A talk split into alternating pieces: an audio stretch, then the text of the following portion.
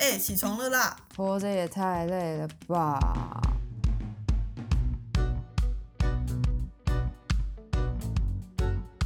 欢迎收听，小岛生存指南。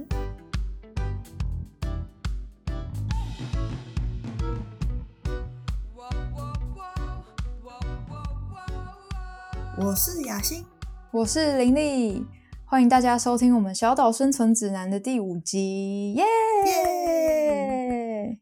哇，这五集真的是很不容易耶！怎么说？啊，因为我们其实也都是下班以后回来录音，对不对？对啊，完全感受到你的疲累了。但是我觉得还是蛮开心，可以开始这个新的计划。尤其是最近在跟你讨论那个发文啊那些，我都觉得蛮有趣的。这一季呢，我们就是有一个设定，在每一季的时候都可以介绍一本书。为什么会想要聊书呢？哎，我觉得应该这是一个知性的部分啊。而且现在雅欣其实你的 IG 是在分享一些书的心得。对，然后我们想说两个人来聊聊看，然后看可不可以把嗯书聊的有趣。好像会不会不小心就越聊越严肃之类的？那我们再赶快拉回来。但是因为这个书的部分呢，是我们在这个节目里面知性的那个杠杆，有没有？不然就会太倾向 无脑那边，很害怕。对啊，因为我们已经连两集，就是都在闲聊一些我觉得也蛮有趣的话题啦。是蛮有趣的，但是就想说让大家有一个不同的 flow。没错，好，那我觉得我们今天要先跟大家解释一下，为什么我们在第一季要选择这本书。这本书其实跟我们两个是蛮有渊源的，是林立先看了这本书，他再把他的书籍送给我，然后我这个月把它看完，这样子。所以是哪一本书呢？这本书叫做《其后》，然后它是一本长篇小说，那它是作家赖香吟的作品。嗯，对，这本书其实是我之前的一个好朋友送我的，然后也是好几年前，大概是我大学的时候，雅欣因为他在经营那个 IG 的频道，觉得他对于书啊，他会很深入的去了解，然后会觉得这本书送给他，对我来说当然有某一些意义存在，然后我想他也可以是那个好好珍惜这本书的人。我看完这本书之后，嗯，我完全懂为什么林丽会把这本书送给我。因为这本书的主题呢，其实它没有那么的快乐。那我先介绍一下这本书的一个基本的背景好了。嗯嗯那其实其后这本书它的主题围绕在两个女生中间的故事，里面一个主角叫做五月。五月她有忧郁症，所以她其实很年轻的时候就选择自杀，然后离开这个世界了。这本书的后半段其实就是一直在讲你好朋友自杀离开，你要如何面对这件事情。他有半嗯本书都在讲这个心路历程。嗯那前半部就是在讲说他跟五月之间的一些相处啊，一些回忆。他们两个在台大校园里面认识的，都是高材生，然后后来各自出国留学的一些经历，这样子。林丽，你还记得你当初看这本书的一些心情吗？其实你刚才在讲的时候，我就在边回想，我觉得那个过程是还蛮难过的吧，不是那种嚎啕大哭那种难过，就是它是一个石头，然后压在你的心上面的那种闷闷的那种感觉，就会一直持续，然后在你心头会有一些回荡。然后它会一直叠加上去，因为嗯随着主角他自己经历了这些心路历程嘛，所以他其实很多时候他的心情跟想法是在转变的，然后他面对这件事情的方式也一直在转变。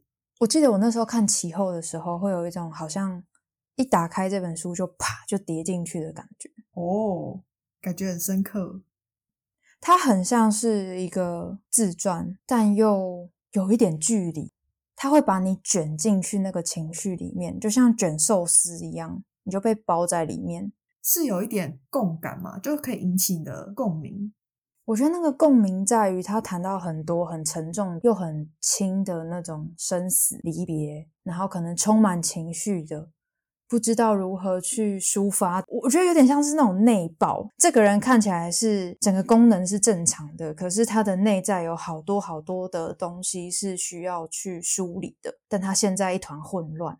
嗯，然后在这本书的这个过程，我好像可以慢慢的看到他找到一些线头，慢慢拉，慢慢拉出来的感觉。嗯，然后我觉得可以跟大家先分享一下这本书它的时代背景，其实是台湾的一九九零年代。这两位主角都是女生，那她们其实，在故事里面除了友谊之外，她们其实对彼此都是有情愫的，就是有同性恋的元素存在。那在那个时代的台湾，其实他们很难去公开或者是对自己承认这件事情。其实主角的个性是比较理性内敛的，那五月的个性其实是比较那种热情，然后非常追求爱情，很希望自己被爱，但同时又因为有忧郁症，所以他常常会陷入一种不知道该怎么从那个情绪的深渊爬出来的状态。刚刚说到很压抑啊。其实我觉得跟时代背景也有点关系。的确，一九九零年代的话，好像加上这个同志的元素跟背景，这样碰撞起来，原本已经很压抑、很忧郁的那个气息会更浓烈，又更闷一点。我们接下来也会透过书里面的一些文字。跟大家分享一下我们觉得可以讨论的地方，因为我刚刚有讲主角跟五月两个人的个性差很多嘛，嗯，所以他们在台大校园里面认识的时候，虽然知道是互相吸引的，可是他们其实各自恋爱，就是他们没有发生什么有达以上的关系，嗯，但是后来呢，主角去了日本东京留学，五月去了巴黎留学，两个人又到了两个完全不同文化背景的国度，大家都知道日本是比较压抑的嘛。然后法国就是很奔放，所以其实他们去的地方也反映出他们的个性。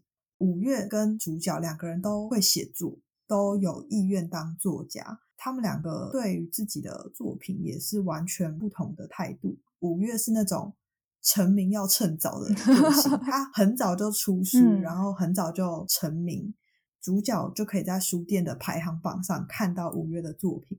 那主角自己是边写，然后边想说：“我真的可以从事作家这条路吗？”一直在怀疑自己。我觉得还蛮有趣一个点，是一个看起来在日常的态度里面更沉沉默、更消极、更逃避的人，他并没有患上忧郁症。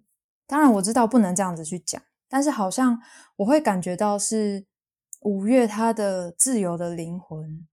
好像可能跟这个世界是有点格格不入的。他热情，他爱冒险，他尝试，但是可能这个世界给他的答复是不一样的，会让我有这样的联想。我对于历史其实非常的感兴趣，嗯，所以我其实知道，在那个时代的台湾是一个刚刚戒严、刚刚开放。他们虽然是台大的高材生，可是他们又因为自己同性恋的身份，就是。迟迟不敢面对自己哦，也许主角是更明显的。那五月他还是很热情的谈着他的恋爱，可是他的恋爱对象是男女布局，这个方面我觉得也蛮有趣的。就是在那个时代背景下，精英跟同性恋，一个是很高调，然后一个是必须要很低调的身份，也让他们的生活非常的复杂。哦，这好像是我当时在看的时候比较没有看到的部分啊。不过你提到说精英跟同志或者是双性恋，可能这个身份好像是有些互斥的吗？我自己是觉得，当然放在现在的社会脉络下，觉得没什么大不了。可是要想是三十年前，你就会发现，哦，真的好压抑哦。虽然感觉社会是一片欣欣向荣，然后经济也是台湾最好的时候，但是。他们虽然从台大校园毕业出来，各自出国留学，嗯哼，最后有过得比常人更好吗？这其实是我在看书的时候会一直冒出来的一个疑问。感觉他们有一个部分是非常被大家所追逐的，然后有一个部分是必须要躲在阴暗的角落，这两个东西是非常相反的嘛？所以好像在这个相反的这个过程中，好像会有一些矛盾。他们的感情生活其实并不匮乏哦。主角他就有讲到，在台大校园认识的一个男生叫做树人。树人这个男生其实自己也很优秀、很热情，也很明确的就是爱着主角。但是呢，其实主角一直没有接受他的爱。甚至我还记得有一个情节是，树人就很锲而不舍追他，追到让两个人关在电话亭里面，哦，就一直不放主角走，就希望主角可以接受他。听起来像恐怖情人，不是恐怖追求者。我看到的时候，我也觉得，Oh my god，就是恐怖情人呢。就是树人没有追求主角成功嘛，树人就尝试自杀，没有成功，被送去医院。他们两个在医院相遇之后，主角有在书中写下了这样的一段话，他说。最痛苦的是被当作什么都没看到。既然不再相信爱能打动什么，再付出爱只是对自己的轻蔑，一种被羞辱的感觉，或许像笼罩五月一样的使树人失控了。刚刚雅欣分享的这一段书里面的内容啊，其实也会让我回想到，就是我在看的时候，他说：“既然不再相信爱能打动什么，再付出爱只是对自己的轻蔑。”我就会想说，是不是也某种程度对照到主角的心境？虽然说他跟五月并没有什么实质上的关系，但好像对于主角而言，他的性向也好，他的生活也好，好像都是相对消极的。就像我记得在其后里面，主角也有写到一段话，他说：“友谊控制在基础维他命的剂量，既无法付出更多，就无理由期待两人的关系有何不同。”甚至我们之间只能减少而不能增多，好像他被卡在了一个，他也没有办法为谁多做什么，甚至是为他自己多做什么，所以他好像也不该对于这个世界、对于自己、对于其他人有更多的期待，很憋的感觉。假设他在年轻的时候，他对五月有一个悸动，好了，就是他心里是有那个心动的感觉，嗯，可是因为整个社会并没有条件，所以他完全没有去尝试说我要走这个没有人走过的路，而是他用很理性的方式说，我们就是朋友的距离，绝对没有再更多。他是用一个很理性的方式在控制自己跟五月之间的距离。树人这边，他也很明确的让素人知道，说我是没有办法跟你在一起的。好像对他来说，保持距离是一种安全。那我还联想到另外一个在书里面的情节，主角他是在叙述他跟另外一个人的关系，那个人叫做 C 哦，没有办法知道 C 是男生还是女生，我猜是女生啦。就是说以前不是有那种 MTV 吗？对，他们两个可以在一个小房间看电影。C 就找他去看电影，然后其实，在去之前，他对 C 是蛮有好感的，就可能是朋友的那一种吧。等到他们进去之后，C 就毫不犹豫的选择了一部电影，叫做《忧郁贝蒂》，然后两个人就一起去看。看着看着，不知道是因为情节的关系还是怎么样，C 他手臂或肩膀就碰到了主角的肩膀。嗯，然后主角就有一种我要马上保持距离的感觉。接下来他就是很紧绷的完成了那场约会。事后回想，他可能也不觉得 C 是对他有意思的。那因为林丽有看过《忧郁贝蒂》这部电影，所以我想要请林丽跟大家分享一下，就是《忧郁贝蒂》这部电影，还有你觉得这个情节中主角是什么样的心情呢？《忧郁贝蒂》这部电影在后来台湾有翻译成叫《巴黎野玫瑰》。女生应该算是躁郁症，她会做出一些很疯狂的行径。然后那个男主角的选择是他觉得他要陪伴她一起去做这些事情，像是我记得有烧房子啊，或者是烧车子之类的，已经到了犯罪的等级。对对对，要亡命天涯的那种浪漫自由的感觉。在这部电影里面有一个让我印象蛮深刻的是，呃，男主角讲的一句话，他是这样形容女主角的。他老是在追逐一些不存在的东西，就像只受伤的小动物。你能了解吗？他每一次都会跌得更重。我觉得这个世界对他来说太小。我其实那时候看完这句话就觉得，天哪，他也太爱他了吧！好像有一个人是可以这样子去包容你，去在这个世界上有这些作为。我们先不论这个作为是合不合法。对对对对对，对照回去刚刚那个主角跟 C。好像对于主角而言，爱是危险的，是因为他们必须要一起陷下去，然后一起去做一些疯狂的事情。然后我觉得《巴黎野玫瑰》它其实刚好就是这样子的概念，他觉得要互相靠近，然后很炙热，然后遍体鳞伤，然后要把灵魂消耗殆尽，才是一种爱。然后我觉得刚好跟主角的心境是相反的。主角可能会比较理智，会去考量方方面面，就可能社会期待啊，或者是自己的状态，然后对方的状态这样子。他应该没有办法接受是遍体鳞伤的状态。虽然我我也不觉得这样子爱是一个好的爱的方式，只是就会有一个这样极端的对照。对他来说，要一起去面对一些，我在想啦，可能面对一些舆论的压力啊，社会的眼光是困难的。他连他自己这关都没有过，他没有办法带着一个人，跟着一个人，两个人互相扶持去走过这段很艰难的路，所以他可能就会选择保持距离，是最安全的。你其实讲的这个心情啊，就是你的心得，其实有呼应到我们下一集要讨论的一部分内容。那我们就留到下一集再说。你刚刚就是引述那个《巴黎野玫瑰》里面的一个情节，然后让我想到了书中也有一样的话。嗯，有一些时候你惊讶世界如许之大，然而有一些时候你则必须要知道世界很小，在大之中如何确定那个小，这就是问题了。主角在面对这个就是五月自杀离世的这个创伤，后期是有去心理咨商，然后他的心理咨商师叫做 D.C。呃，我想应该是因为 D.C 的鼓励，让他用写日记的方式去记录自己的心情。那我刚刚念的这段话，他就是在这个日记之中，然后他完全没有前后文。某一天的日记，他就是写了这些话。我们可能会不知道该怎么面对这个世界，那这时候世界对我们来说是没有容身之处的小。哦，但是大家要怎么面对这个世界的小，完全是掌握在每个人的手里的。可是问题是。有些人他可能没有那个能力去掌握，嗯哼，然后会造成一些比较令人遗憾的事情。嗯哼，我觉得是你刚刚在讲那个世界很小，小到有的时候我们觉得没有自己的容身之地。这段话让我很触动，我会连接到一个感觉，就是好像不管是五月，不管是主角还是 C，他们好像都有一种让我觉得很寂寞的感觉。那那个寂寞跟孤独的感觉，好像就是当我们在某一个脉络或是社会的眼光下面是不被允许的，是被排除的时候，那个格格不入感就会很重。书里面有一段五月在谈那个诚实这件事，我就也在想说，诚实是不是对于他而言也是一种靠近？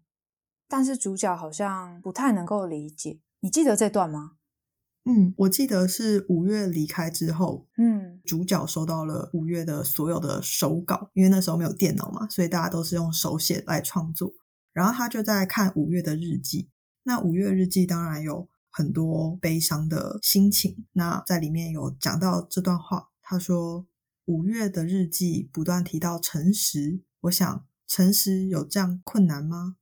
不撒谎不就是诚实吗？我没有对谁说了谎言。也没有谁可以叫我非说不可。至于世人，我非常坦然。然而，为什么自己生活的这样困难？或许撒谎固然不是诚实，沉默、逃避恐怕也都称不上诚实。有连接到主角后来去心理咨商，咨商师当然会希望可以触碰到一些主角内心真正的伤痛。那主角其实一直想要避免去谈五月的这件事情。然后我觉得他其实就是主角用自己的行为去体现什么叫做诚实，什么叫逃避。因为他一开始是不想要跟 DC 讲关于五月的事情的，他是拒绝的，他把心门关上。嗯，但是后来他发现是不可能逃避的，是不可能不说的。我觉得如果要称得上对自己诚实的话，可能要从虽然很痛，但是很认真的去了解自己。然后去面对自己的想法，开始。那对于你来说，你觉得沉默跟逃避算是诚实？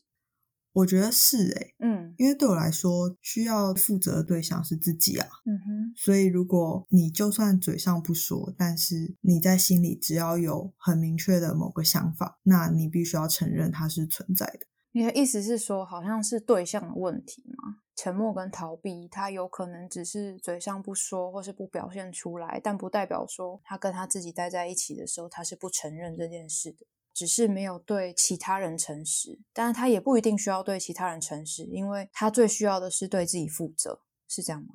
嗯，对我来说，对自己诚实是比较重要的。嗯，那你嘞？你觉得？你怎么理解诚实跟逃避或者是谎言这些事情？嗯，我觉得我好像也会跟你想到比较像是说，第一个是这个诚实的对象是谁？嗯，是我要对自己诚实吗？还是我对他人是诚实的？那我相信有的时候在对他人诚实的话，会是一件风险，就你不确定对方他会怎么去看待你的这个诚实，所以探讨起来的话，会觉得，与其说沉默和逃避他是不是诚实，我可能会更在乎说是什么让这个人，或是让我自己必须选择去用沉默或是逃避的方式去应对现在的状况。你是不是智商心理师上线？对，可能有点那种想要厘清这个部分，感觉总是有一个恐怖的东西在阻挡我去真实的面对自己或是面对别人。在五月的日记啊，他为什么会去写到诚实？我想是因为他觉得诚实很重要，嗯，可是他同时又觉得诚实很痛苦。因为我觉得，如果他是有忧郁症的情况下，他如果很诚实的知道自己的状态，或者是了解自己的想法，他可能还是会有一些。比如说愧疚感啊，或者是一些对自己的责怪，好像有的时候可能更真实的去看见这个世界的限制的人，他会更痛苦。对比起来，主角他的逃避，或是他的压抑，或是他的选择不看见，某个程度来说也是一种保护嘛，或者是延后延后这个状况。对，就是我现在没有办法去处理它，所以我就先把它摆在一旁，或是把它锁起来。对。当然，我觉得这样做是危险的啦。可是以暂时的状况来说，这个就是一个他可以做到最好的方式。嗯，那有的时候我们去真实的面对这个世界，他可能就是在主流的文化里面，他没有办法接受我们是这个样子的话，你会受到很多很多来自外在的压力。那那个压力可能会让你生病。嗯，我不是说五月他的忧郁症一定是这样子而来的。但是的确，他是自由的，但是他同时又被这个世界限制。他感觉到这个世界的小到可能没有自己的容身之处。嗯，那我觉得那个感觉就像你说的，有的时候诚实它是痛苦。我们现在常常在呃社会上会常常听到有人说：“我也没有说谎啊。”因为你如果很诚实的讲一些话，可能会被视为不社会化。或者是不懂得做人，所以我刚刚完全就想说，嗯，的确，当你在探究自己的时候，你会知道这个诚实是很必要，或者是很痛苦，或者是你会有一些你你自己的看法跟做法。但是到了社会上，当你在面对别人的时候，我觉得某种程度上又更复杂、更困难了一点，因为你无法控制别人听到会怎么想。嗯，就是你可能想要诚实，可是你没有办法预期之后的后果是你可以承担的吗？但我还是会觉得诚实跟白目 一线之隔。对，就是可能你想要说，但是你要怎么说这样子。哎，那雅欣，你会觉得，如果今天在我们相处的过程中，我们跟其他人相处的过程中，我们可以感觉到这个人有十分之一是非常好的地方，然后十分之九是糟糕透顶的地方。那如果我只选择跟他用这十分之一的内容，他好的部分去互动的话，这算是诚实还是撒谎？哦，我觉得这真的蛮困难的。我的确是。很倾向就是去看到别人的好，但是同时呢，我又很忍不住会想要跟他说你做的哪里不好。对我是这样的人，所以我觉得我可能还是没有办法忽略吧。嗯，如果他是我很亲近的人的话，嗯，不过好像我们在讨论下去，它就会是一个非常哲学性的一个问题。不过我会蛮好奇的，就是。对于大家而言，对你们来说的诚实是什么样子？然后撒谎又是什么样子？是什么让你觉得诚实是这个样子，而撒谎是另外一个样子呢？我觉得这是蛮值得大家在不管是哪一个阶段、哪一个年纪，可以一直去回想的事情。刚刚跟大家讨论到这个撒谎还有诚实这件事啊，我觉得回到这本书，还有雅欣。作为今天主要分享这本书的人，因为我知道你一直都保有书写的习惯、写作的习惯。那你对于这本书的写作啊、写作内容或写作方法，有一个什么样的感觉？你愿意跟大家分享看看吗？其实我在看这本书的时候啊，看到后半段吧，其实主角用了很大的篇幅去记录他在 DC 的诊疗室为了心理咨商而写的这些日记。那其实我觉得写日记是一件蛮棒的事情，就是可以帮助我们梳理自己的想法。所以我觉得这算是提醒了我这件事情。那总结下来的话，你今天会想要提供给大家一个什么样的生存指南呢？我觉得啊，在面对自己的想法或是情绪的时候，很多事情是很幽微的，所以也许一开始没有那么的清楚。那我觉得，如果用书写的方式，可以很有效率的把自己的想法或心情记录下来。希望大家可以保有书写的习惯，我觉得这是一件很棒的事情。我自己也是很热爱书写的人。所以，我们今天算是很浅、很浅的去讨论了《其后》这本书的一些部分。那可能整体来说是相对之前的节目主题比较沉重一些。透过这个讨论呢，也想要一起跟大家去分享说我们觉得很重要的事情，然后我们的感受。好，那今天的节目就到这边。欢迎追踪小岛生存指南的 IG，你可以在 IG 上搜寻 Island Life。底线 official 就可以找到我们，也欢迎追踪雅欣跟林丽的 IG，我们会放在下面的说明栏。那小岛生存指南，我们下集见喽，拜拜拜拜。